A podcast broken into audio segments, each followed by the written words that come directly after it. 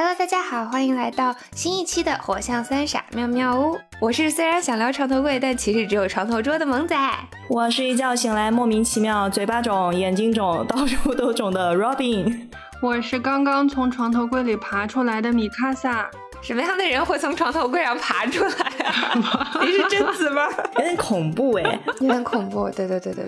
哎呀，就是形容刚起床。今天是我们的难很少见的上午录制的妙妙屋，所以大家可能会听见三个奇怪的声音。嗯，三个刚睡醒的睡眼朦胧的人。嗯，是的。还有鼻炎的这种鼻音的加持。对，我还没有睡醒。嗯，不，不要，不要说这种事情，我们说点高兴的，来，让我们热烈庆祝妙妙屋的大客厅人数突破一百人，耶！呱唧呱唧呱唧呱唧。嗯，就感觉我们的群里因随着人数的增加，越来越热闹了呢。我们的群现在简直是人头攒动，锣鼓喧天，鞭炮齐鸣，太夸张了，朋友们。还好啦，就每次打开都会被刷屏，然后爬楼要爬很久，就大家好像一直都有聊不完的话题，什么都聊。最近都聊的是什么游戏、动漫、剧啊，还有考驾照，还爬了很多楼。对，最近经常打开之后，就发现里面好几百层楼，然后一一刷，天哪，已经换了几十个话题了，完全不知道从哪里塞进去。是的，完全跟不上。每次回复一条消息都要重新爬九百层楼，是吧？对对对对。而且大家聊的话题也特别的广泛，时不时还会给我们很多好的灵感。嗯，比如说，那就说回了这期节目的缘由啊，我们刚刚说大客厅就是我们的听友群嘛，所以基本都是听过我们的节目的人。但是可能因为我们大客厅实在太热闹了，所以周五那天呢，我们有一位听友月海女士就把她的好朋友七七拉到了群里。然后这个七七呢是从来没有听过我们的节目，单纯是被月海女士拉进来的一个懵懂的新朋友。对，被按头拉进来的，完全不知道发生了什么。一进来就是大家七嘴八舌的伸出麦克风，哎，请问你最喜欢哪一期节目？七七闭麦了。对，因为大家可能以为进群都是听友，然后就那老三样就上来了。请问你为什么加群？请问你最喜欢的节目是哪一期 啊？你没有最喜欢的节目啊？那你我推荐你听这个那个这个那个。大家就纷纷聊起了自己最喜欢的节目，然后推荐他从哪一期开始收听。在这些纷纷杂杂的推荐信息里呢，我就发现，不知为何，居然有很多人喜欢。第三十五期就是聊那个厨房啊、冰箱做饭的那一期，疫情做饭。对对对对对。然后首先就是恭喜我们的导演罗宾女士，叉腰叉腰。本来是想水一期的，没想到被大家这么喜欢。真的，我也是这么想。大家都喜欢我们水水的聊天呢。在妙妙屋众多深度节目、灵魂拷问节目当中，冰箱异军突起，吸引了很多听众。没错，而且我记得冰箱那一期的时候，莫名其妙的进了很多人，都是来围观萌仔的冰箱的。看看我们今天会来围观谁的床头柜？不不不不，这这这这个太私密了，不行不行不行。但反正就是很多人表示很喜欢冰箱那期节目，还想听第二期嘛。结果在这个时候，贾西应该突然跳出来说：“啊，不如我们聊一下床头柜吧。”嗯，然后就感觉像突然点亮了一个灯泡一样啊！当时三哥在忙工作，我和罗宾在嘛，我俩就一拍即合，聊他聊他，现在就聊他，我就光速创建了这个策划，然后我们就光速填了起来，这个节目就这样定了下来。是的，那天。阿贾说要聊这个的时候，萌仔不是立刻就是说我们来聊这个，然后我就觉得我本来是躺在床上，然后肠胃炎嘛很难受，突然我就啊肚子也不疼了，人也精神了，立刻起来写策划，然后就激情输出了一顿。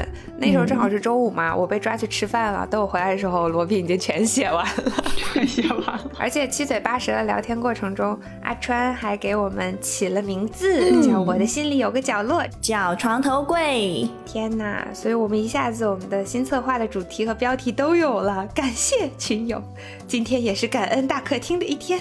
哦，那我们就快速进入到各自的床头柜介绍吧。嗯嗯，那我先来吧。呃，目前我还在北京租房子嘛，然后环境就比较简陋，房间也很小。啊，一开始房东是没有给配备床头柜的，我实在没有办法，就买了一个升降的小桌，就是很小那种，跟咱们上学的时候的课桌差不多大的那种。但它可以升降，呃，本来是居家办公，结果因为房间太小，所以它的位置就在床旁边，不知不觉潜移默化的它就变成了床头柜。我就想给租房的朋友们强烈的推荐这种小小的升降桌，它真的是可以在有限的空间承担无限的责任。居家办公的时候，它是电脑桌；吃饭的时候，它就是饭桌；睡觉的时候，它就是床头柜。可怕，可怕。躺在床上玩手机的时候，把它升到最高，它不就会比床高很多嘛？然后猫猫就很开心的会爬上去，就像一个猫爬架一样，然后居高临下的看着我。嗯，或者它用屁股对着我，然后它那个尾巴就垂下来，在我眼前晃来晃去。天哪，屁股对着你，你可还能忍？但很可爱啊！你想，就一个毛茸茸的尾巴，有时候它会还会把脚。翘出来，就是它有一个猫猫脚耷拉下来，还有一个尾巴，然后晃来晃去，非常的可爱。OK，然后简单的介绍一下桌上的物品，嗯，就书桌的功能就先不管了，就当它是床头柜的时候，它会放着保温杯啊，书或者 iPad，啊，空调遥控器、筋膜枪、凡士林。嗯，因为有猫嘛，然后猫猫不是很喜欢把各种东西推到地上。而且我们家的猫很喜欢吃纸巾，谁家的猫不喜欢吃纸巾？胖子也吃吗？我以为只有团子喜欢吃。胖子更多的是玩，吃的少一点。啊天哪！团子就会把它拖到自己的水碗那儿，把它泡软，然后就吃掉。我天，嗯，这个有点厉害啊！还有这种步骤。所以我们家表面上是不能把纸巾就放在任何的桌面上，就可以可以被猫。获得的地方，所以我还专门在那个桌下买了一个收纳箱，里面放着本来应该藏在床头柜里的东西，包括纸巾、耳塞，还有猫毛梳和粘毛滚筒。嗯，哦，这是养猫人必备的东西，有一些故事。我的天呐，你你你你竟然在床头柜那边放猫毛梳？你会在床旁边给给给给团子梳毛吗？这就是说到刚刚他喜欢趴在这个桌上的事情了。因为他很喜欢在这个桌上爬，特别是他身高，但是我们人都躺下，就是他比人高的时候，他就会爬上去，然后就会睡着。我就会等他睡着的时候，蹑手蹑脚的把猫毛梳拿出来，开始给狂梳。因为平时不好抓他嘛，然后梳两下他会跑，但他睡着的时候，他迷迷糊糊的时候，你给他刷，他就会很乖，你就可以顺利的刷下好多好多毛。然后可能刷刷到不不耐烦跑了，然后那个桌上就会有一大滩毛，你再把那个粘毛滚筒拿出来，呼呼呼把它滚掉，就非常的顺畅。你不可以放太远的，放太远等你找东西回来，猫就不见了。抓猫也是一个体力活呢。这就是我的床头桌，嗯，给大家讲讲我的床头柜。我今天早上起来的时候，还特地看了一下我的床头柜，哦，简直是简单，甚至到简陋的程度，就是完全没有人家那种什么精致的收纳盒呀，然后什么漂亮的小摆件都没有，就跟我本人一样，纯素颜。我看到他的时候，我就觉得我真的不是一个合格的都市丽人呢。天哪，你已经比我好，你至少有个床头柜，好吧？OK，那嗯，好的呢，毕竟我在自己家里嘛。嗯，但是这个小破床头柜简直是点亮我独处生活的明灯。给大家简单介绍一下我的物件。嗯，一盏我还蛮喜欢的一个复古的床头灯，不定期更换的香薰、身体乳、护手霜，还有我最近刚入手的小音箱，还有那个永远都不能缺的耳塞、空调和风扇遥控器，以及最重要的是妈妈的照片。嗯。床头的旁边还会有一个折叠型的那种床上桌，就是哎睡前撸剧啊、看漫画、吃零食什么的。吃零食这很关键，这很关键。对，或者是那种瘫在床上写妙妙屋策划。总而言之，这就是我普普通通的床头柜啦。嗯，你看啥嘞？到我了。我因为打开这期策划的时候，因为我没有在群里聊天嘛，我不知道大家发生了这些事情。然后我就看，哎，怎么突然出现了这么一期策划？这个我们之前没有说过呀。当时我第一反应想到床头柜，难道不是女生快乐柜吗？然后我就写了一个分割线，说妙说米卡萨一己之力将妙妙屋带上十八禁。嗯，是的呢。嗯嗯，以上部分全部删掉。不会删掉的。然后我的床头柜呢，除了。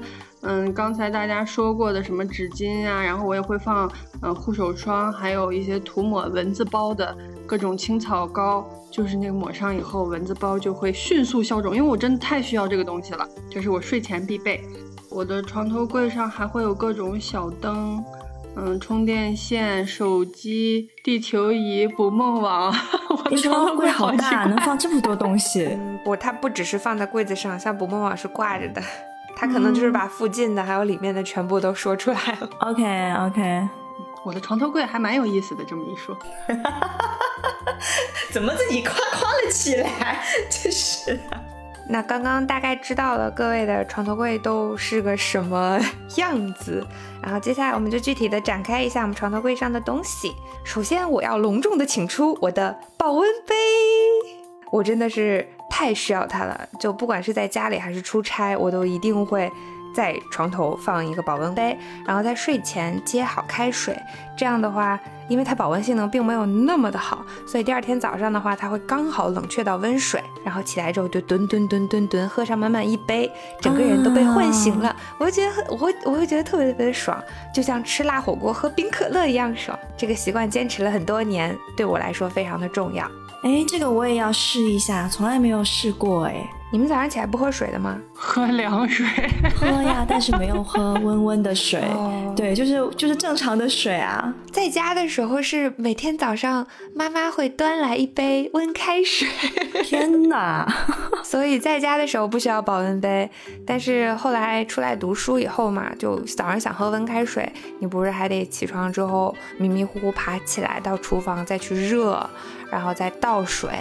可能那个温度没有热得很好，它又会变得很烫，还要等，怎么怎么样，很麻烦。所以后来我发现了保温杯这个好东西之后，就开始用这样的流程，就是前一天晚上烧好，第二天早上直接就可以喝。嗯，我觉得喝凉水，早上起来喝凉水很难受，虽然可能会快速醒神，但总觉得肠胃会会抽筋呢。仿佛看到了那个抱着茶吸溜一口那个表情包，就是萌仔本人。嗯，这是我个人的一个。嗯，我觉得很很令人舒适的习惯吧，推荐给大家。就是萌仔讲到这个早上起来喝一杯温温水的这种小小的仪式，我突然想到，我早上起来的时候也有，但是不是温水，而是在周末的早晨，一般醒过来之后，我第一个时间会打开音箱听歌，觉得这个时间很舒服。然后就会在这个这个你懂吧？就是在这种优美的音乐下面，然后慢慢的唤醒。我不会立刻起来，我会再躺一会儿，然后听一两首歌，甚至更多，然后再起床。就这种感觉还挺好的。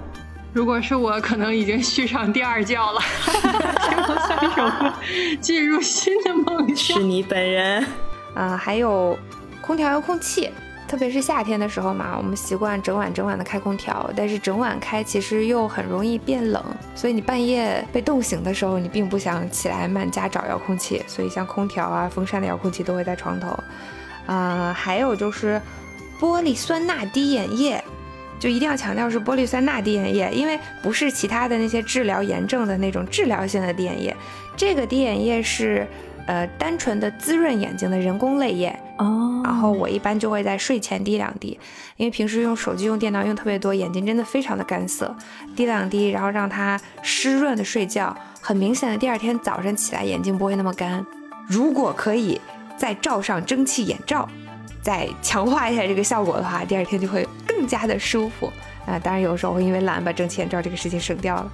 哦，严格来说它也是可以治疗的，它治疗的是干眼症。就是眼睛发干，对对对对对。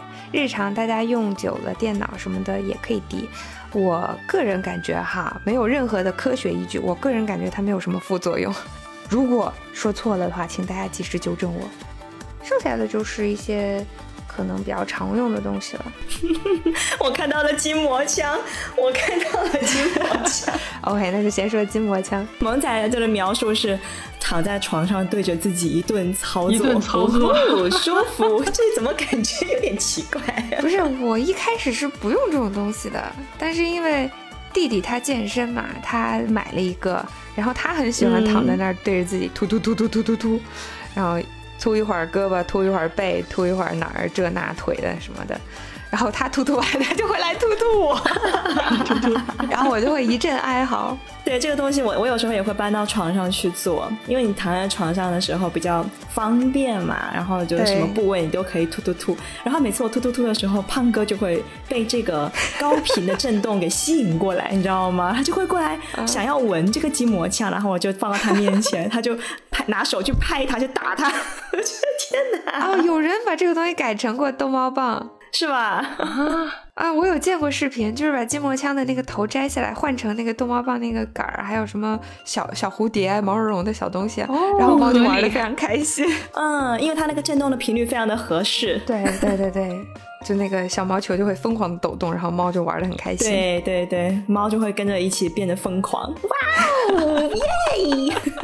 跳了起来，是是是是是。对我们家主要就是因为弟弟在用，后来他强制突突我几次，然后我每次被突的时候都觉得疼疼疼疼疼，因为他打在身上真的蛮痛的。嗯，但可能就是就跟按摩是一个道理吧，按的时候虽然很疼，但是按完之后你会觉得身体比较轻松，对还挺，舒适的。是的呢。所以后来我逐渐也接受了这个设定，所以它就常住在了我们家的床头，躺在那儿有空想起来的时候就会拿起来把自己突突一顿。给自己一顿马杀鸡。对对对对对。说起来还有就是，哎，你们睡前会抹嘴唇吗？冬天会，秋冬有唇膏，因为我就觉得特别干，早上起来的时候嘴唇裂开，真的是裂开出血的那种。后来零零六跟我讲的，说你一定要睡前抹嘴唇，甚至还有高端的东西叫唇膜，这个东西我从来没有尝试过啊。我一开始也是抹唇膏，但唇膏对我来说真的不够。哎，有时候可能晚上睡觉滚来滚去，把它都擦在枕头上，或者是自己就吃了，不知不觉间，早上反正早上起来那个唇唇膏就荡然无存。后来我就使用了凡士林，比唇膏便宜，效果持久，嗯，然后又安全，就买一大罐凡士林，然后抠一点，睡前抹在嘴唇上，真的是非常厚，然后第二天早上起来嘴唇就会很舒服。嗯，而且这个东西不止可以涂嘴唇，还可以涂一涂什么胳膊肘啊啊一些皮肤起皮的地方什么的都可以涂，对就是价格便宜，量又足，效果好，我们一直用它。是不是那个小方罐儿对，蓝蓝色盖子，然后透明瓶体的那个东西。啊？那个东西我也有一罐，估计我们两个是被同一个某人安利的，或者是某人安利给你，然后你又安利给了我，所以我床头也有一罐。对对对，甚至有一年，有一年我们中秋薄饼的时候，零零六带来的奖品就是一个超大罐的凡士林，我记得啊，我那罐该不会是那个时候拿到的吧？说不定我哦，忘记了说不定哦被谁引走了，对，可大可大了。我也用过那种很贵的唇膏，然后很厚的，什么带颜色、带香味儿，什么那种。但我真的觉得综合下来还是凡士林最好用，无论从效果上还是性价比。长期使用的话，真的要考虑性价比。嗯，推荐凡士林。嗯，什么时候能接到凡士林的广子？每天都梦想接广子的米卡萨。嗯，每一期的节目都会呼喊不同的爸爸。哦，最后一个就是耳塞嘛，刚刚罗宾也有提到，我是考试的时候接触到耳塞的。当我把它搓扁了，塞到耳朵里，它逐渐膨胀起来以后，这个世界清静了。嗯，我真的是第一次感受到这种这种神奇的感觉，因为它也不是完全的清静，它其实还有一些闷闷的声响，或者是呲啦呲啦那个声音。一些白噪音效果。哎，对对对对对，我就总觉得它那个那个那个声音，就那种嗡嗡那种声音，就很像我耳朵里血液流动的声音。我就一直一直是这么理解，就觉得很神奇嘛。嗯，哎，你说耳塞，那我可太有话说了。接下来为大家介绍没有耳塞活不过今晚的罗宾本人。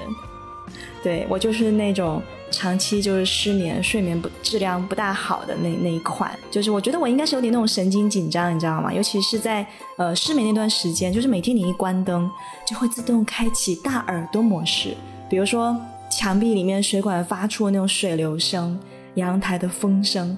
还有那种楼上或者是不知道哪里面传来的那种呃物品掉落的声音，就总而言之，那些你平常听不到的声音，就是会在你睡觉的时候突然间，哎，你都能听见了哟，呃，非常清晰哦，哦，然后我就经常在迷迷糊糊的时候就被这些声音就吓醒，啊，完蛋，就更睡不着了。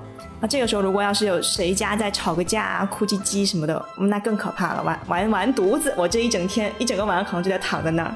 后来是不知道为什么，就可能是在京东上逛的时候吧，然后就发现那个耳塞这个好东西。然后它是有一款是我试了几款之后，我觉得最合适，因为它非常柔软，大小也很适中，就是你塞进去放到放到耳朵里面，从睡觉前到你睡醒的时候都不用取下来，也不会觉得很奇怪。然后关键就像萌仔说的那样，就你一戴上去，觉得天呐，整个世界一片清静，再也听不见奇奇怪怪的声音了。所以。如果你问我说什么时候会感到焦虑，那就是睡觉前发现完犊子，我我的耳塞去哪儿了，丢掉了一只，甚至是两只都不见的时候。对，还有就是上次那个狗子团大家来厦门玩的时候，我们不是去外面住宿嘛？就住宿的时候，我就发现我忘记带耳塞，哇，那天我我也非常的焦虑。不要再说了，已经开始掉头发了。啊，竟然会这样子吗？我我跟你讲，就是你刚刚说那个。睡下以后会听到水管发出水流的声音，我也会听到。然后，因为我现在住的是公寓嘛，其实隔音挺差的。但我自己一个人的时候，我觉得都还挺好的呀。然后有一次，画画来北京住在我家，躺下以后，他就突然跟我说：“你听不见这个水的声音吗？”我说：“能听见呀。”然后过一会儿，他说：“你听不见这个滴滴答答的声音吗？”我说：“能听见呀。”然后他就很困扰，然后我就我就很习以为常，甚至。有一次周末的晚上，就我听到隔壁一对小情侣，他们应该是在开 party，就来了很多人，一直在放歌，就一直在放音乐，非常清晰，我能听到每一首歌。然后我就躺在床上在想，我要不要过去跟他说，已经快一点了，请你们小声一点。我就开始仔细的听他们放的什么歌，然后我就发现他的音乐品味不错哎，他放的都是我喜欢的歌，我就愉快的听了起来，并且期待下一首会是什么。你这个好奇怪，嗯，然后不知不觉就睡着了。好像我是不太怕这些东西的，不是，关键是米卡萨，你本身就属于那种不太容易失眠的体质。睡眠质量好，嗯，令人羡慕。对这个东西还是很看人的。我记得我有一次去老大家，然后我们是玩了一个通宵。到早上，然后刚好就是那个玩的地方在他家附近，然后我跟小潘还有那个呃，我们我们我们几个人都去老大家睡觉嘛。然后他家呢就在那个中山路旁边，就厦门最热闹那条街。到了清晨的时候，你懂吧？啊，开始出来什么叫卖的呀，然后汽车轰轰轰的过去啊，什么各种各样的声音就开始有了，我就完全没法睡。但我一看旁边老大。睡得贼香，你知道吗？这些对他来讲根本都不算什么。我的天，啊，我也是这种特别敏感的人。晚上睡觉的时候，如果是我状态不太好，没有立刻入睡，那好嘛，我就耳朵真的就是大耳朵，就像一个开了一个超级大的收音天线一样。特别敏感，什么声音都听得到。想到那个表情包，平时可能你都会忽略的声音，在晚上就特别敏感，就放大了一百倍，咔嗒一下，然后你整个人就会跳起来。对对对，没错，而且那种声音会让你烦躁。对对对，甚至那一次画画从我家走了之后，我才意识到这个滴水的问题，好像真的是每一天都在滴。然后我就打电话叫人家来看嘛，然后那个人来检查了以后，真的是楼上的那个水管有一点没封好。它一直在滴水，然后人家就问我这个滴了多久了，然后我也说不上来滴了多久。总之后来就把这个东西修好了。我觉得米卡萨可能自带降噪功能。还有一次，因为画画来我家睡在旁边，我晚上听东西我就会戴上耳机嘛。又怕影响到他听的时候，我可能就动动耳机啊，就稍微调整一下，可能就有蹭到床单或者蹭到枕套什么的。然后我突然一睁眼，画画就坐起来了，一张大脸在我上面。他说：“他说你在干嘛？”我说：“你在干嘛？”然后画画说：“我都快睡着了，就听见叽叽出出的声音，我以为你家有大老鼠。”我说：“不是大老鼠，是我本人。”我懂那种感觉，真的就是那种稀稀疏疏的声音。所以你在干嘛？就他们很敏感的人，你在旁边动一动什么，他听到那些布料摩擦的声音，他也会很困扰。翻身的声音，嗯，对，我跟你讲，我是可以听到别人耳机里的声音的啊，就特别安静的时候，你即便戴着耳机，其实你耳机还是会有声音的，会有声音的，会有一点漏音，对。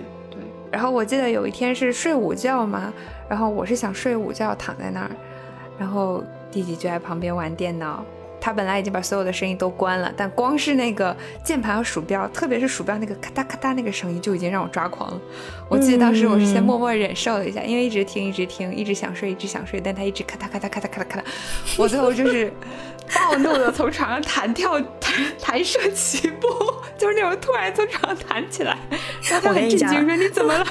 我跟你讲，从萌仔开始说他尝试忍耐的时候，我觉得嗯，很快就要爆发了，千万不要让萌仔。忍耐，他那个怒气值那个已经快速增长，忍耐的时候只会让那个草长得更快。对，使出必杀一击。对，握紧了拳头，暴揍一顿呀！你在干什么？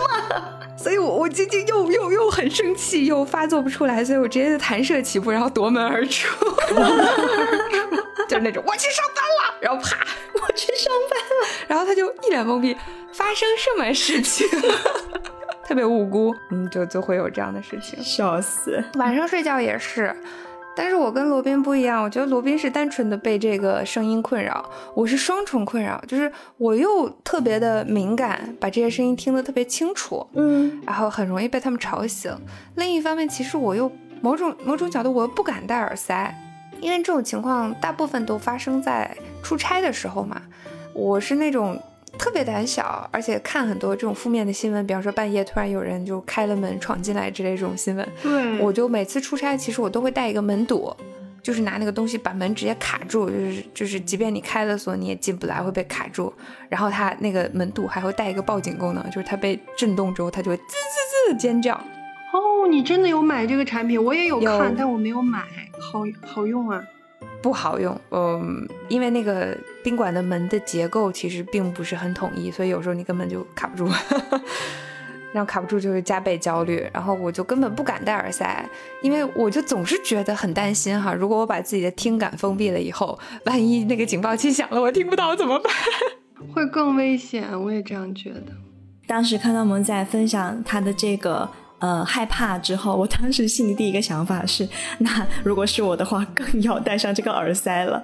就是万一真的发生了什么，请让我安详的离开这个世界，什么都不要知道。我的天，我居然是这个角度，哎，有道理啊！妈呀，反正我基本上就就是到那个地步，我也做不了什么了，那还是什么都听不到好了。没有没有没有，但我觉得刚才那个还挺好的，就是尖叫的时候会把对方吓跑，你知道吗？先把他吓跑，然后我继续睡，多好。对，那那还是不能不能那个坐以待毙啊！你们说到这儿，我突然想起来，其实因为我现在住公寓嘛，公寓是密码锁，就是理论上来讲，如果公寓的管理员就是有什么问题或者怎么样的话，其实他们是可以进来的，嗯。嗯，所以偶尔躺在床上的时候，我也会想会不会有人破门而入之类，但是想着想着我就睡着了。了不起了不起！如果是我的话，我一定如果不把这个问题解决，我就睡不着。但是我有想过要不要在床头柜里放一些防身的物品。哎，这个话题都可以单独拿出来聊一期了，关于女性的安全感缺失问题。是的，是的，是的。反正我如果去了酒店，发现那个门卡不到我的那个堵门器的话。我至少会竖个瓶子在 在那里，哦，就是那种掉下来会有很大声音的这种机关之类的东西。反正至少想办法就弄成一个我可以安心睡觉，就是我可以安慰自己没问题，只要有人开门我都会醒来的那种状态，不然我就睡不着。嗯，那再给大家安利一个我最近新增的床头物件，就是蓝牙音响。就以前好像都是只有在客厅里面放音响嘛。然后前段时间是刚刚入手了 BOSS 的大水桶，哇哦，简直是开启人生新体验！什么时候能接到 BOSS 的广子？什么时候能接到 BOSS 的广子？啊，是的呢，我也想接 BOSS 的广子。就我反正就是每天晚上洗漱完之后，换上舒服的睡衣，然后往床上一摊，连上手机跟大水桶，呜呼，多么美妙的音符！对，后来就因为觉得这种体验非常的美好，所以我就把这个开音响的环节前置了，前置到变成提着我大水桶去洗漱，这样我就可以在优美的音乐里面边刷牙边洗脸边听音乐了。哦，机智！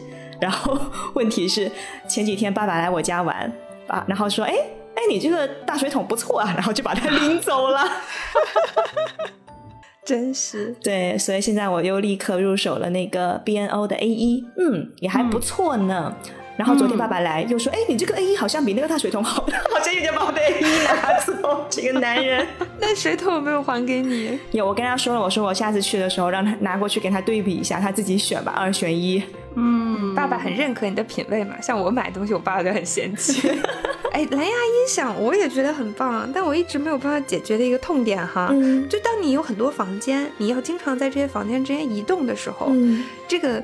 音响就很麻烦哦，比方说，我一开始呃，用手机连着这个音响在看视频的时候，然后我看着看着，哎，我突然想上厕所，嗯嗯嗯，然后他那个厕所又又离这个卧室可能会稍微有点远，或者隔了几个门，它容易把这个声音隔掉的时候就很尴尬，你就需要把这个蓝牙断掉去上厕所，或者说你把蓝牙拿着，蓝牙音响拿着去上厕所，这个环节就会比较尴尬。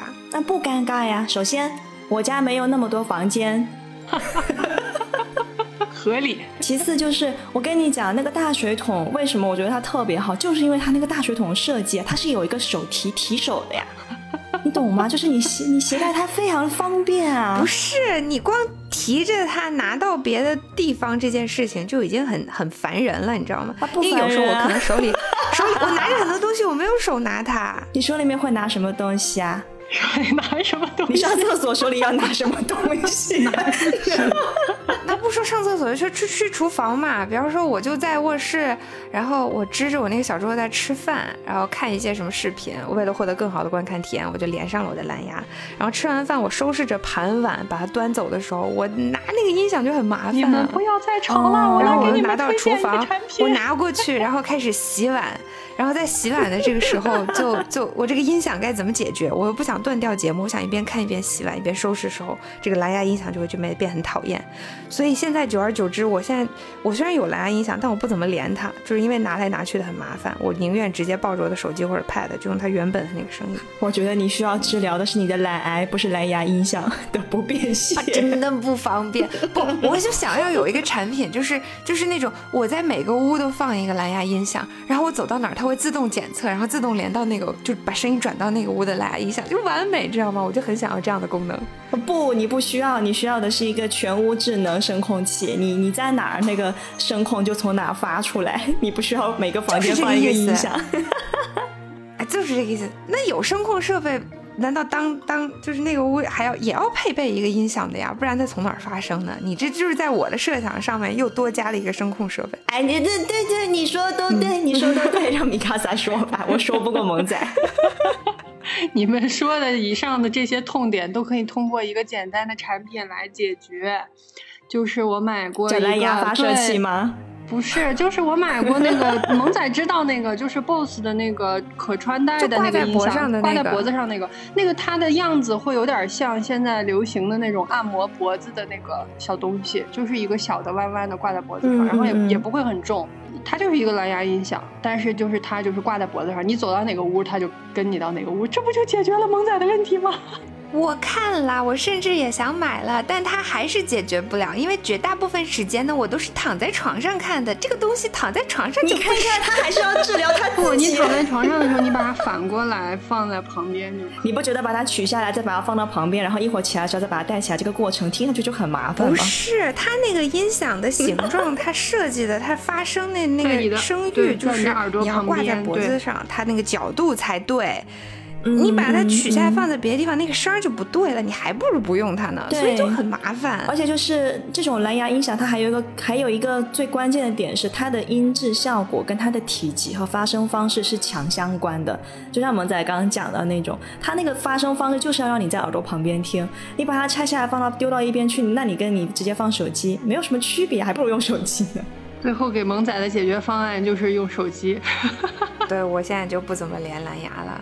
OK，然后关于这个这个蓝牙音响，我再补最后一句，就是萌仔刚刚嫌麻烦的那个过程，就提着它到处走的过程，反而是我特别享受的一个过程，因为我觉得我走到哪里，然后它的声音就跟着我到哪里，你懂那种感觉吗？我懂了，你就是那种要扛着音箱自带 BGM 出场的那种帅批。啊，你怎么这么懂我？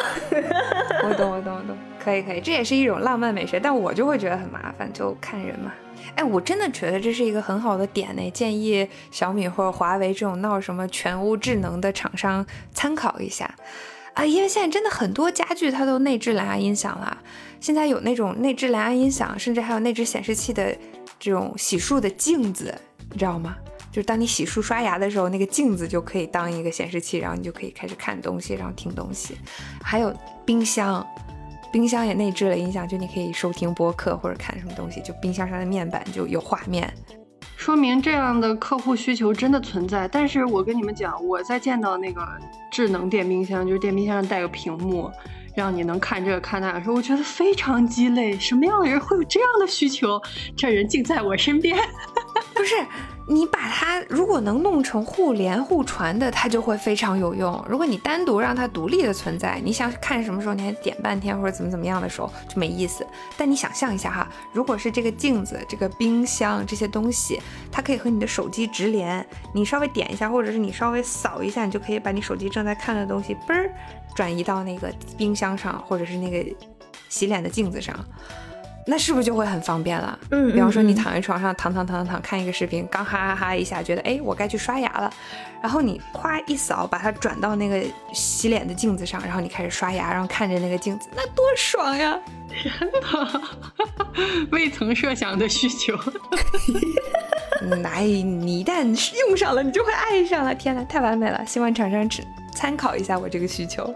嗯，但是关于蓝牙，我有一个槽点要说。就是你知道蓝牙这个东西它是这样的，大家都可以连。有些时候，我有一次的经历是什么，你知道吗？就是我在呃玩游戏还是干嘛，反正我坐在我的我的那个客厅里面，然后正在我专心致志的工作或者是玩游戏的时候，突然间我的电风扇发出了一个声音说蓝牙已连接，然后呢，它就开始播放贡献你爱我，然后什么东西？好可怕！就是好像是隔壁是吗？或者是楼上连到了我的电风扇，而且我电风扇不知道为什么它有个蓝牙音响，然后 我又关不掉。你看，现在所有的东西都有蓝牙音响。对，我关不掉，然后我就只能把我的风扇关掉，然后它才它才能安静。我真的是吐血，你懂吗？好可怕！如果是半夜的话，好可怕。不是，重点是在于那个隔壁邻居的音乐品味跟我实在是差太远。如果他放的好听点，我觉得可以。我觉得我们的音响是不是可以过去了？我们竟然这个蓝牙展开这么多，真的可以单开一期聊那个什么数码产品。那到了米卡萨了，嗯，终于到我了。刚才大家讲过这些，我就不反复讲了，没啥意思。然后我的床头柜里有一个东西，我不知道有没有朋友和我有相同的经历。就我的床头柜里会有各种衣服的扣子，就是吊牌上的赠送的那个多一枚的那个扣子。从小就是我妈妈就会把这东西收集在床头柜里，然后我就也形成了这个习惯，所以我床头柜里就会有一个角落，就会有一个小格子，里面全都是这些扣子，但是从来并没有使用 使用上过，但会有这样一个区域，嗯嗯，我也会收，但是我从来没用，因为我不会缝。还有一部分想给大家分享的就是。因为我是那种一定会带手机睡觉的人，就是我的手机，我感觉每天就和我睡在一起，它也躺在枕头上，它也盖着我的被子，所以我就会把所有的那个充电线，包括手机的、Pad 的，还有就是充游戏机什么的，他们都会安置在我的床头。然后呢，嗯，我的床头柜边上会有一个插座和线的整理盒，啊，这个东西是我强烈推荐的。嗯，它可以把你所有复杂的走线都藏在一个干净整洁的大盒子里，然后就可以保证你的床头非常的整齐，不会乱七八糟。然后我还会把那个充电线的，嗯，就是靠近插手机的这一端，我会给它安一个小的那种。我不知道那东西应该叫什么呀？它就是一个小卡扣，然后它会把那个充电线的一头固定在，比如说它有一个小的磁铁，你可以把它吸在哪里，这样你每次找它的时候就不会说我找不到我这个线头在哪里。对，这就说到了我的床头柜上有一个地球仪，它是乔大王送给我的一个小灯。那作为灯呢，它有一点鸡肋，因为它的灯光非常的薄弱。对，但是它的底座是铁的。然后就正好和我那个充电线上的小纽扣匹配在了一起，所以我的那个充电线两根快充线就会每次吸在这个地球仪上，然后我去拿它的时候就很方便，非常的合适。嗯，地球仪说：“我从未想过我会以这样的形式产生作用。”嗯，一些意想不到的功能延伸。就米开萨讲到这个的时候，我就会立刻联想到酒店的那个床头。就住过酒店都知道，很多酒店它床头就会设计很多很多的插座，对啊，然后方便大家把充手机的插头插在那里。然后因为很多人，包括我很长时间也是习惯把手机放在床头去充电，因为晚上睡觉的时候不就玩手机嘛，玩完之后直接把手机往那一插，然后往这儿一丢，就直接可以睡了，都不用爬起来，就在床上滚两圈，甚至都不用滚就可以完成这个动作。但我真的觉得线很乱哎，即便像你说的有一个呃整理盒，我见过你那盒子，它就是其实就是把那个多余的线，把长短不一的线藏在了那个盒子里，你该伸出来的头还是会伸出来啊。还有把插线板藏了，插线板藏在里面，但插线板的那个插头如果也在床头的话，那个插头是藏不起来的呀，线头还是会伸出来。然后线头伸出来有几根线头在那儿，那还是还是会有线和线头，所以你就需要一个地球仪。就我觉得床头只要是有这些线和线头，它就会有些乱。就我能想到的方法就是把那个东西变成无线充电，就变成一个板子在那儿，你直接把手机放上去就可以充电，那就没有线了。但是那个东西我又会觉得有点辐射。就没有没有任何科学依据，甚至我觉得其实是没有辐射的。但是因为我妈每天在我耳边念这件事情，她念的太多了，以至于我的理性和我的感性产生了分裂。就我理性告诉我没有没有的事，没有科学依据，然后感性告诉我万一呢？万一呢？不知道为什么，感觉听着像一种诅咒，有辐射，有辐射，有辐射。对对，就诅诅咒那种感觉，就是我觉得它没有，其实我不想相信的，但是万一呢？万一呢？就会有一种恐惧的心理，所以就我在酒店见到这种设置的时候，我也会很担心它会不会有辐射，然后偷偷的把它那个电断掉。嗯，有没有辐射不知道，但我曾经尝试过，嗯，无线充电。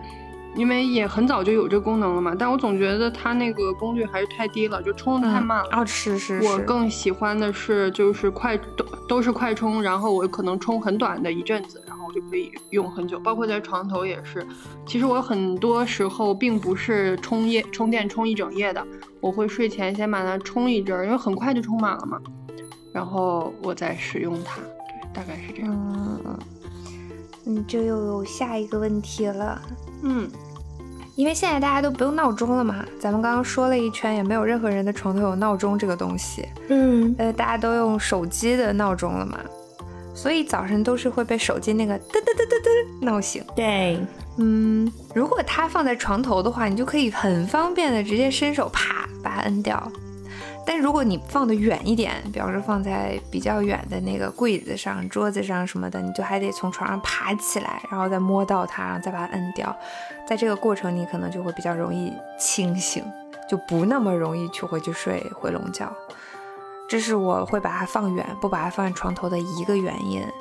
另外一个就是，嗯，有的时候放在床头没有注意把它扣过去。把它正面放在床头的时候，夜里它有时候自己弹一些什么提示，哪怕是无声的，有声音就不用说了，无声的它那个亮光其实也会吵醒我。是的，就深有同感。所以它真的是一个挺大的干扰因素。所以我后来渐渐的就不把它放床头了，我会尽可能的把它放远离。睡觉前哪怕是玩手机，躺在那玩一会儿，要睡的时候会爬起来，然后把它再放远了，再上床再睡觉。所以现在我们家的充电线其实是布置在电视柜那边的，放远了，对于我这样的选手来说，很可能第二天听不到闹钟。居然是这样的困扰，真的会啊！有时候手机不小心盖在被子里了，我都可能会听不到。我的天啊，睡眠质量，睡觉睡得太踏实也是一种困扰呢。萌仔刚刚说那个就是床手机放在床头，然后半夜如果短信来或者是有什么消息啊，它不是会亮吗？会把你吵醒，所以不要放床头。就这个事情我真的深有体会。我有一次是夸张到什么程度，就是我的手机是不放床头的，睡觉的时候我会把它放到床尾那边，我的床尾墙上有一个插座嘛，我在那边充电。但是有一天晚上，好像是到差不多就深夜吧，忘了几点，anyway 就它亮了。其实已经是深度睡眠状态，它亮了，它只是亮了而已，它没有震，它也没有声音。我在床的这一边，我还是被弄醒了，你懂吗？所以我不能理解米卡萨说那种，他放在远远的地方有声音的时候，他竟然会不能醒，这是什么样的睡眠？我的天哪！真的很羡慕。我只有两种情况会真的惊醒，一种就是夏天打雷的时候，就那个雷的声音真的非常大。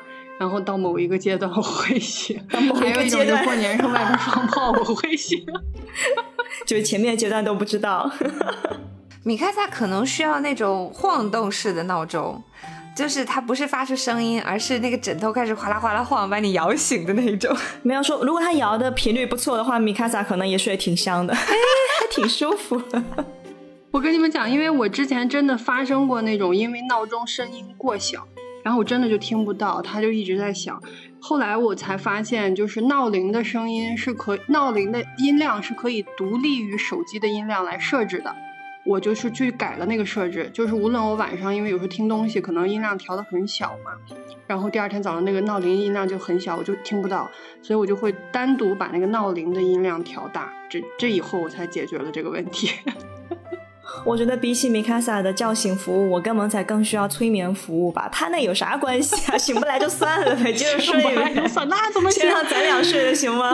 不行，我还是一个打工人呢。哦，那先说一下我们的睡前仪式问题吧。我近几年真的是觉得睡前仪式这件事情太重要了。就以前没有考虑过这个事嘛，就是该睡的时候就睡了，到点了然后把手机一扔，然后就试图睡觉。后来发现不行。因为我是玩手游的嘛，所以很多时候晚上所谓玩手机，其实玩游戏，然后那个游戏就会玩的头脑非常的兴奋，然后手机扔开之后，脑子里其实还在回放啊上一局打的怎么怎么样，哎呀这个地方我不应该这么玩，哎可恶那个队友实在是太垃圾了，那一波怎么会这样，就一直在那儿复盘，所以就睡不着，所以近几年开始考虑这个睡前仪式。真的是像仪式一样，就到某个点儿就要把手机先远远的放开，然后开始做一些这样那样的事情。比方说，把该看的书放在床头，然后开始看，甚至要点个蜡烛香薰一下，然后把舒适的睡衣换好，然后怎么怎么样，把灯光调暗，等等等等等。然后经过这个半个小时到一个小时的时长，让自己整个处于那种昏昏欲睡、很慵懒的感觉的时候，再去睡觉，会睡得好一点。嗯，是这样的，就是萌仔说那个睡前仪式，我之前还没有细想过，然后这次写这个策划想起来，哦，我突然发现有四样东西直接决定了我的睡前体验，就是灯光、温度、气味，还有听觉。那我有个默认设置，就是晚上洗漱之前，我一定会先把房间的那个大灯关掉，然后换上床头灯，就是萌仔刚刚说的那种，制造一种慵懒的昏昏欲睡的那个光线，然后开上空调之后再去洗漱，因为这样子我一会儿洗漱完了之后进房间就是冰冰凉凉，然后又有暖暖灯光的小窝啦。哦，而且我每次去洗漱的时候，我都会故意给房间留一个小缝，因为这样子洗漱完之后，你进房间就会发现有一条喵子偷偷的溜到房间里面，躲在窗帘后面吹空调。然后我就会掀开空调，把它拍一拍，它就哎，掀开窗帘回去啊，不是掀开窗帘，掀开空调是什么鬼？现在藏到空调里可还行？掀开窗帘，对不起，掀开窗帘。嗯，到现在还是没有睡醒的罗宾。哦，这些睡前和猫猫的互动也很可爱呢。嗯，对，而且我默认就是睡前一定会跟胖胖说晚安。就是把他赶走的时候会说再见了，儿子，再见。你怎么怎么能赶走他？就直接把他抓住然后丢出去吗？不用，我只要看把掀开窗帘，然后拍拍他的屁股，他自然就会出去了，非常的清楚。天哪，这么好？那我可能是把我们家团子惯坏了，但也不是我惯的，是另外一个人惯的。团子就是就是我们一般晚上睡前不都赖在床上玩手机、看书什么的，他就会趴在我们的桌边。然后你踢踢都踢不下去的那种，然后你只能从床上爬起来，然后走出房间，他就会丢丢丢的跟出来。为什么呢？因为弟弟一般都会在这个时候去在客厅里喂他吃零食 啊，这个已经变成了他的睡前仪式，就是一定要吃一个零食。因为之前他都不愿意出去嘛，我们又觉得把他抱着强行的丢出去就感觉有一点残忍，所以弟弟都会用食物去诱惑他。就在客厅里摇那个零食袋子，他就会丢丢丢的出去，久而久之就变成了，只要我们晚上一起身走到客厅去，他就会跟出去，他就会觉得啊，到了零食时间了。OK OK，然后我们又会觉得，哦，孩子都这么激动的跟出来了，让他失望好像也很残忍，所以就会 掏出零食，就是一个恶性循环，你知道吗？吃完零食有没有刷牙呀，团妹？显然是没有。嗯。但是现在的默契就是，他吃完零食，他就会乖乖的回到他的那个房间，就是我们这个工作间，然后我们就会把房间门关上，他就会在里面待一晚上。以前是吃完了还要把它赶过来，现在它就已经很默契了，就吃完自己就乖乖进来了。嗯，这就是一种你给猫咪的默认设置。团团子已经被你们调教成 默认睡前一定要吃零食，胖胖是默认拍拍屁股我就得回自己的小窝。嗯，哎，还是没有教好呀，惯的。新哎，算了算了，希望到新家的时候可以把它训练成拍拍屁股就让它自己回房间。感觉很难，想多了。天哪，嗯，就这种睡前的这种小流程还是挺有意思的，跟猫猫之间的默契。嗯嗯。但抛开猫猫的话，我就会，我我觉得睡前看书真的是很好很好的方法，不是说个人成长或者是学习这个角度上，是真的很催眠。对，凡是带字儿的都很催眠，因为很容易选择的一个东西是睡前看视频嘛。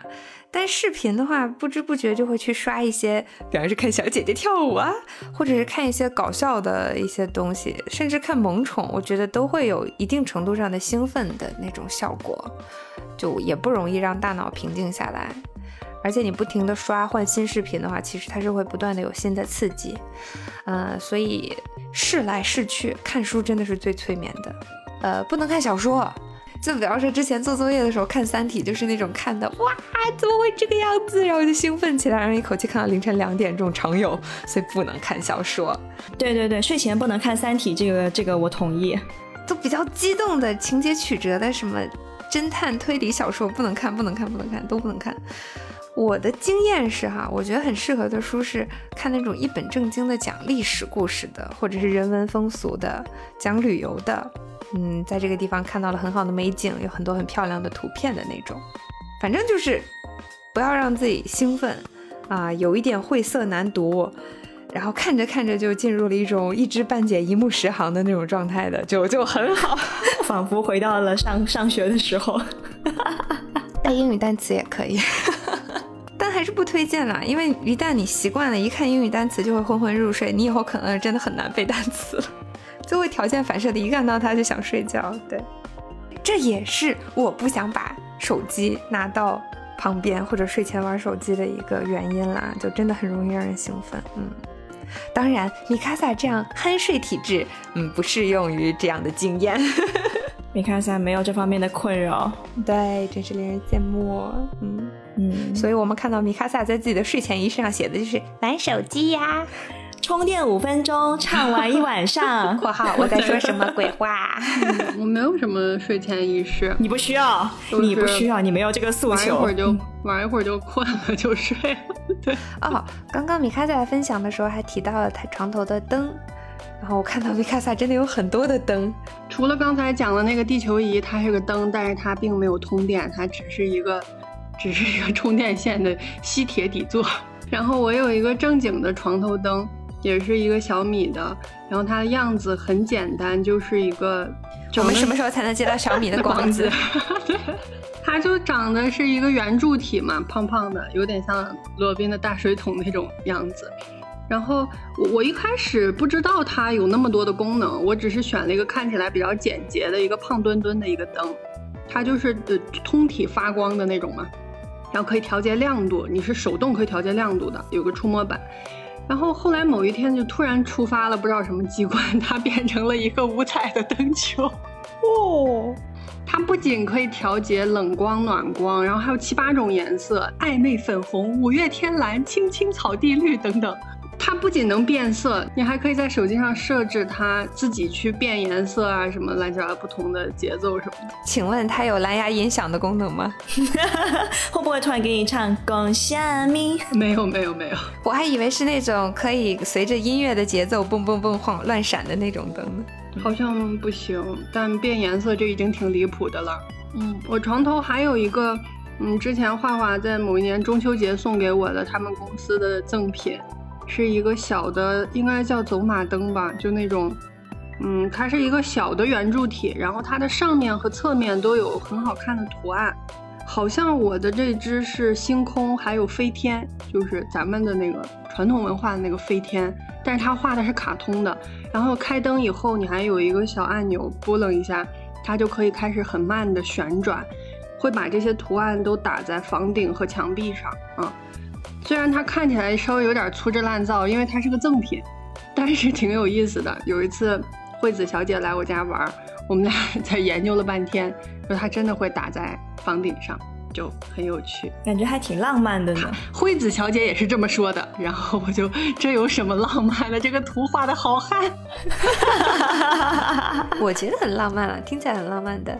然后我还有一个那个落日灯还是日落灯，就是之前很网红的那个，就是本期节目开头的月海女士送给我的。月海女士其实是我的前同前前同事哦，我以为是一个普通的听友。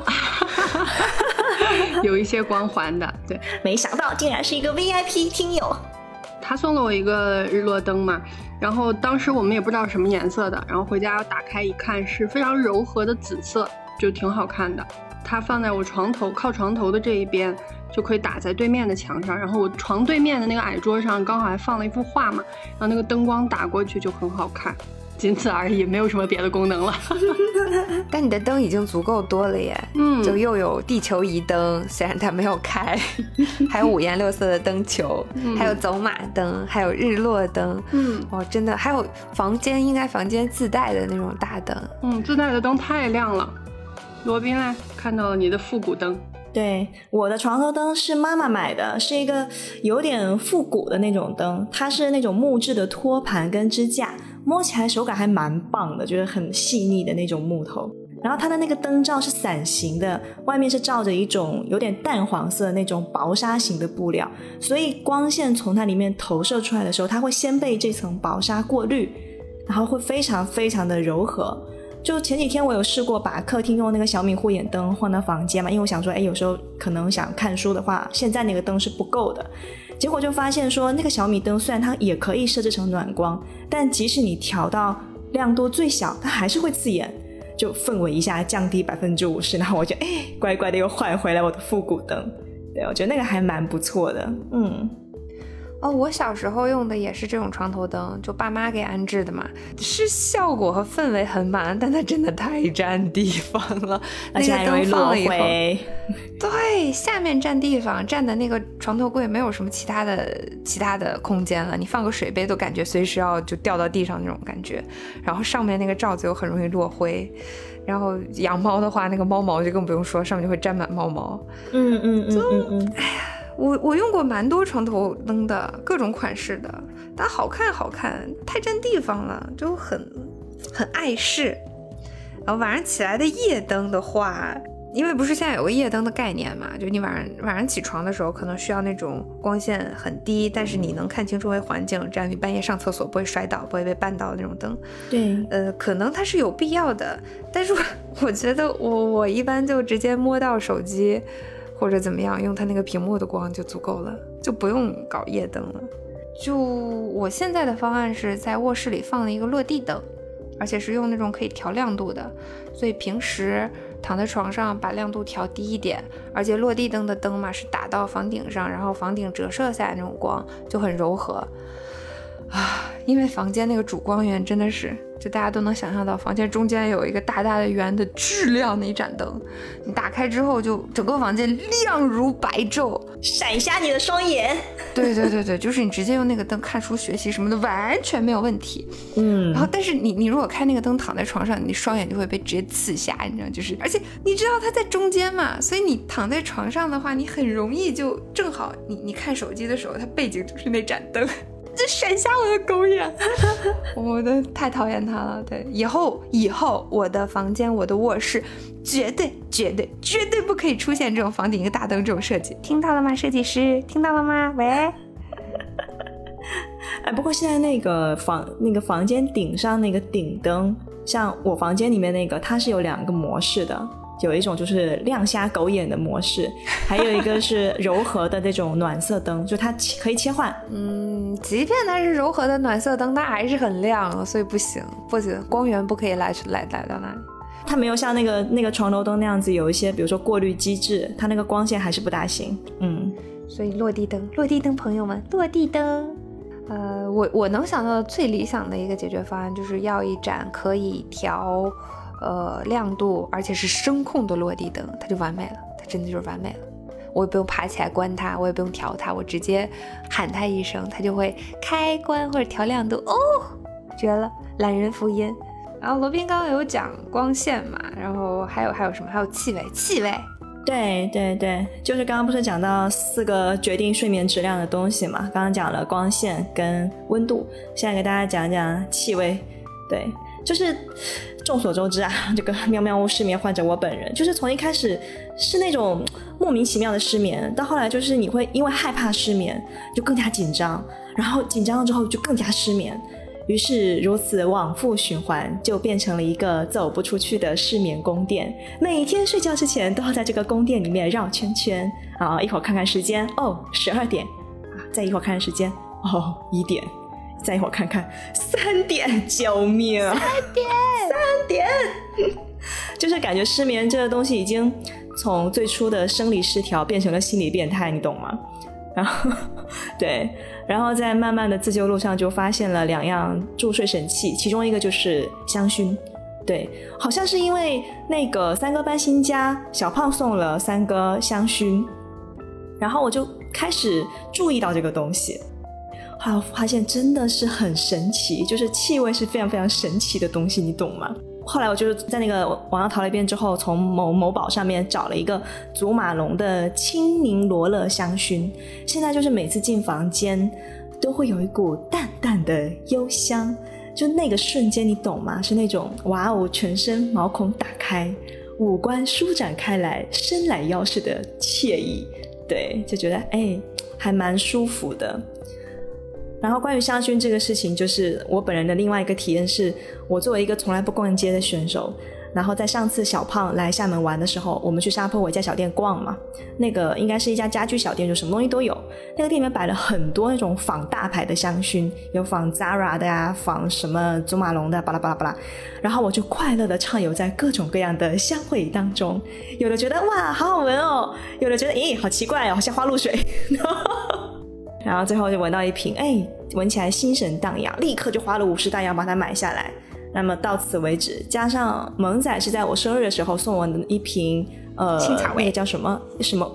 哎，对对对对对，送送我的那那瓶，再加上我床头那瓶，我现在就是有三瓶香水的罗宾了呢。嗯，叉腰。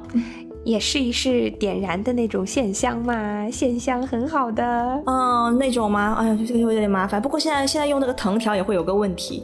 我当时第一次用，不知道我一下就把人家送的那个附赠的四个藤条全部插上，光速挥发是吧？超级强力的味道。然后现在那四个藤条全部布满了胖胖的猫毛。我记得它的逻辑就是说，把那个扩香棒，就你说那藤条，插到那个呃精油里面，它就会一点点随着那个棒被吸上来，然后就散发到空气里。对，所以你应该是你插的越多，它散发的面积越大，所以香味就会越浓吧？我插了四根在上面。天哪！因为我也是一开始有人送我那个东西，我也不懂嘛，我就直接就全开足马力全插进去，然后那个味道就浓到我要晕倒要呕吐，太浓了，就就是再好的香味，我觉得太浓烈的时候也是会让人很不适的。我每次去了像机场或者是免税店，它不都有那种卖香水的柜台嘛？我在那个柜台附近，我就会真的是生理不适，就很想呕吐，就哦受不了。对我也是受不了他们混在一起的感觉，混在一起不行，太浓了也不行。对对对，我以前在国外的时候，因为国外很很流行香水，他们就是男的女的都喷，而且喷的很浓嘛，所以他们的各种香薰产品真的很多，然后整个大货架上全部都是各种各样的香水、香薰、蜡烛什么的。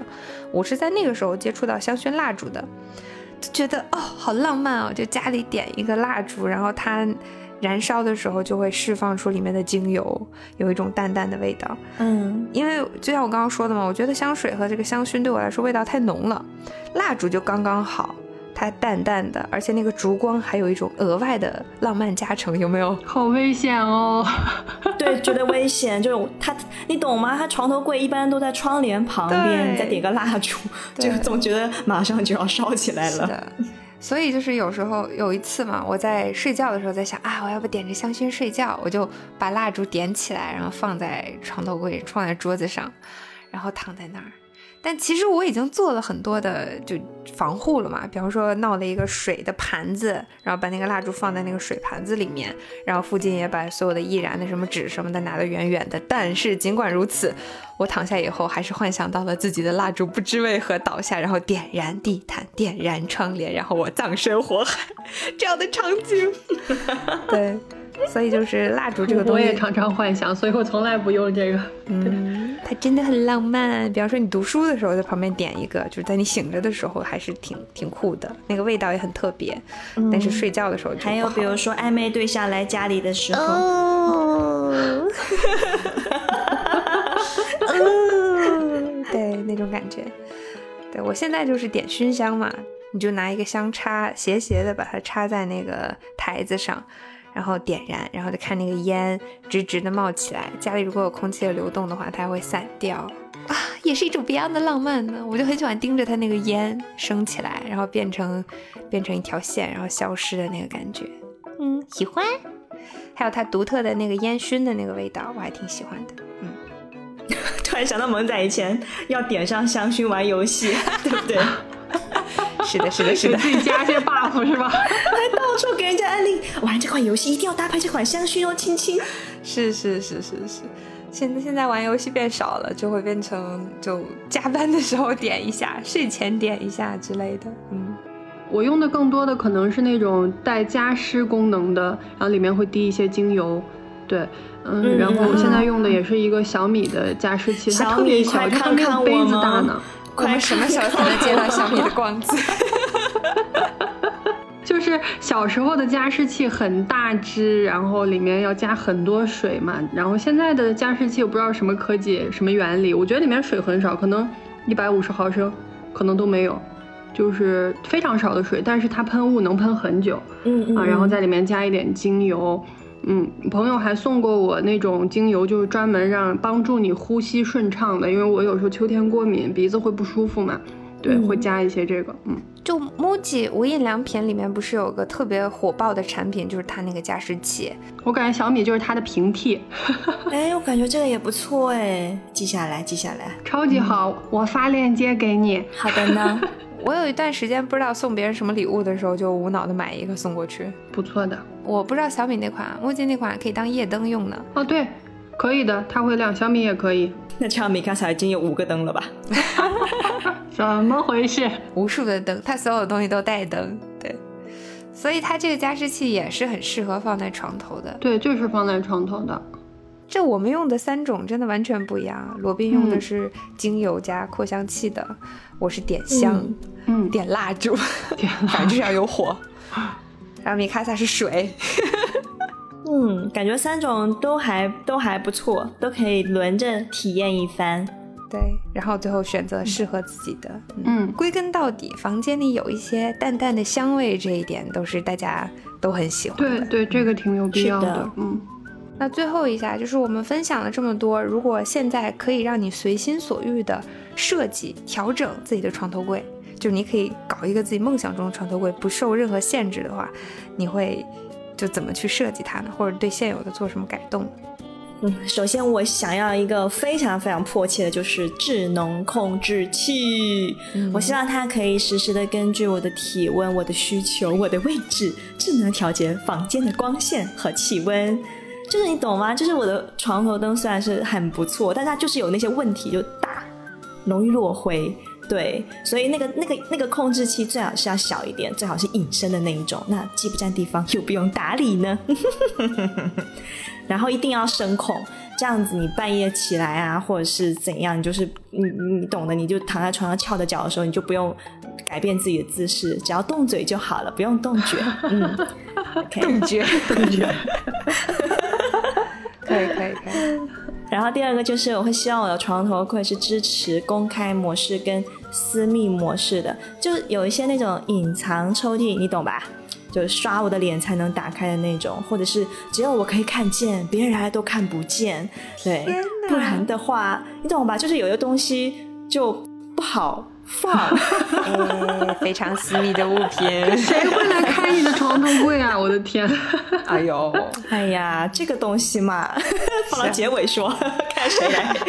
好吧，然后最后就是希望有一个床头柜的一键清扫功能。就因为上面真的很容易落头发、灰尘、猫毛，又非常的难搞，还要一件一件拿起来擦。当然，其实如果真的有的话，我希望有一个全屋一键清扫的功能。耶！不只限于床头柜，好吧，全屋都需要 推推，希望希望推广这个功能。嗯。是，甚至还想要那种每天早上起来摁一个 button，我的发型就会立刻完美的，所有事情都全自动，全自动起床，全自动洗脸，全自动整理头发，全自动穿衣。天哪，全自动工作可不可以？是的，是的，求科技让我的生活简单干净，让我专心搞钱。感谢感谢，嗯，搞钱也可不可以全自动？天哪，不想工作。我在说什么？你这 在说什么？我在说什么？嗯，你看下嘞？嗯，就认真的说，抛去刚才那些不切实际的幻想。怎么？人家题干说的就是可以随心所欲。好的好的，对我其实想要一个那种床头带架子的床，就是我不想要床头柜单独伸出来一块儿。就是如果床头上面可以有一些空间或者格子，类似书柜那种小格子，你东西就可以放在那儿。就是这种类型，就是小户型的神，就是你不需要一个单独的空间去安置你笨重的床头柜，嗯，就很方便。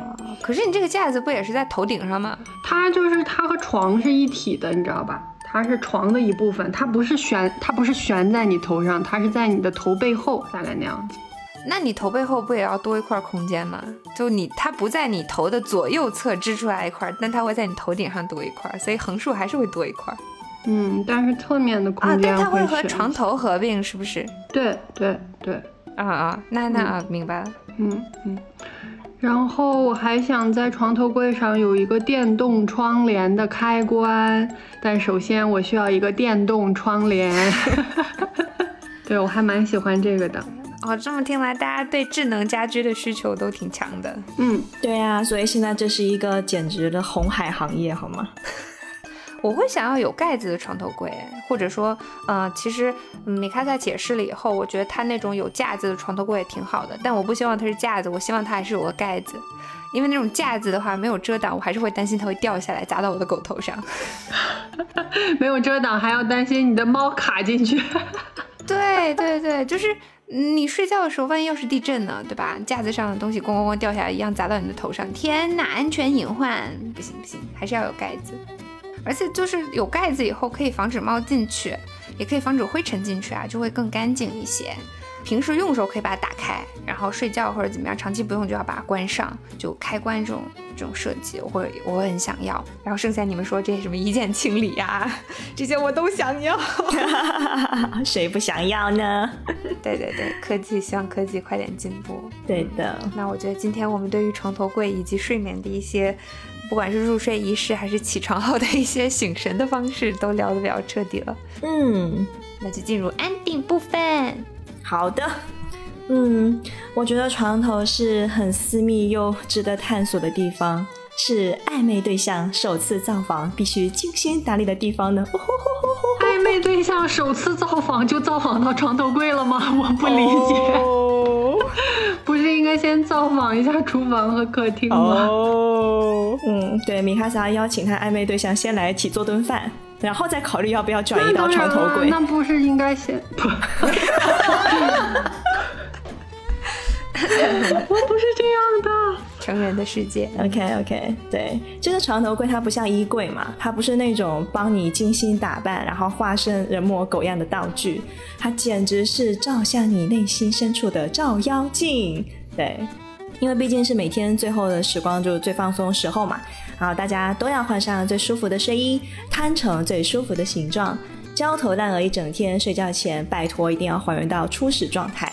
所以，除了常用的物品之外，还能被摆到床头柜上，就是一些非常非常非常重要的物件了。比如说妈妈的照片，因为睡前或者睡醒可以看到妈妈，会让我非常的安心。然后我记得小的时候就是还会写日记的那个年龄，床头柜都会藏一本上了锁的日记本。哦，但现在，嗯，虽然已经不写日记了，但是床头柜依然是那个上着锁的角落，是那个可以放飞自我、安心安放自己的角落。耶耶，说的太好了，真的是很棒的总结呢。但是看到罗宾写的这一段，就是这太适合做安定了，就决定是你了。